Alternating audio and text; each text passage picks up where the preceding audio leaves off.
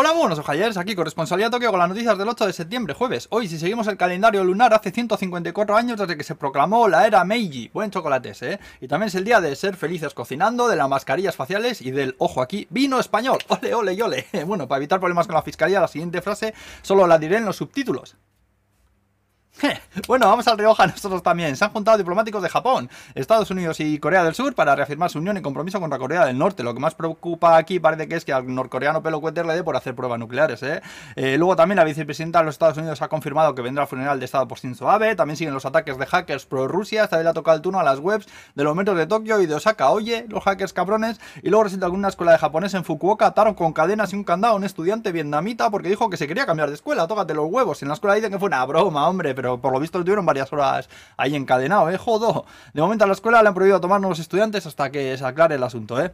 En fin, luego Moss Burger, la cadena hamburguesería, se ha sacado una hamburguesa con salchichas de Sailor Moon y también han abierto una tienda en el metaverse. Moss Burger on the Moon, la han llamado los flipados.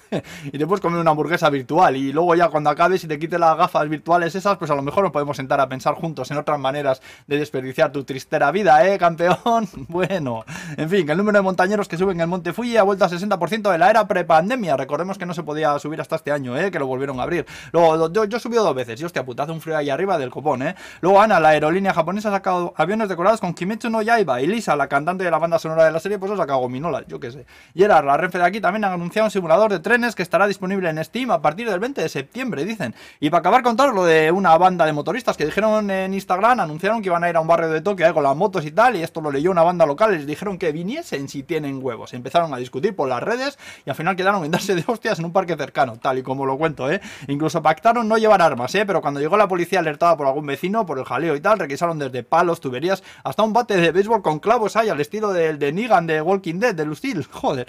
Total, un montón de detenidos y hospitalizados y el privilegio de poder contaros yo una noticia que parece sacada de los años 80. Solo me ha faltado el equivalente japonés a cojo mantecas ahí tirando un cóctel molotov y después huyendo ahí dando unis saltitos.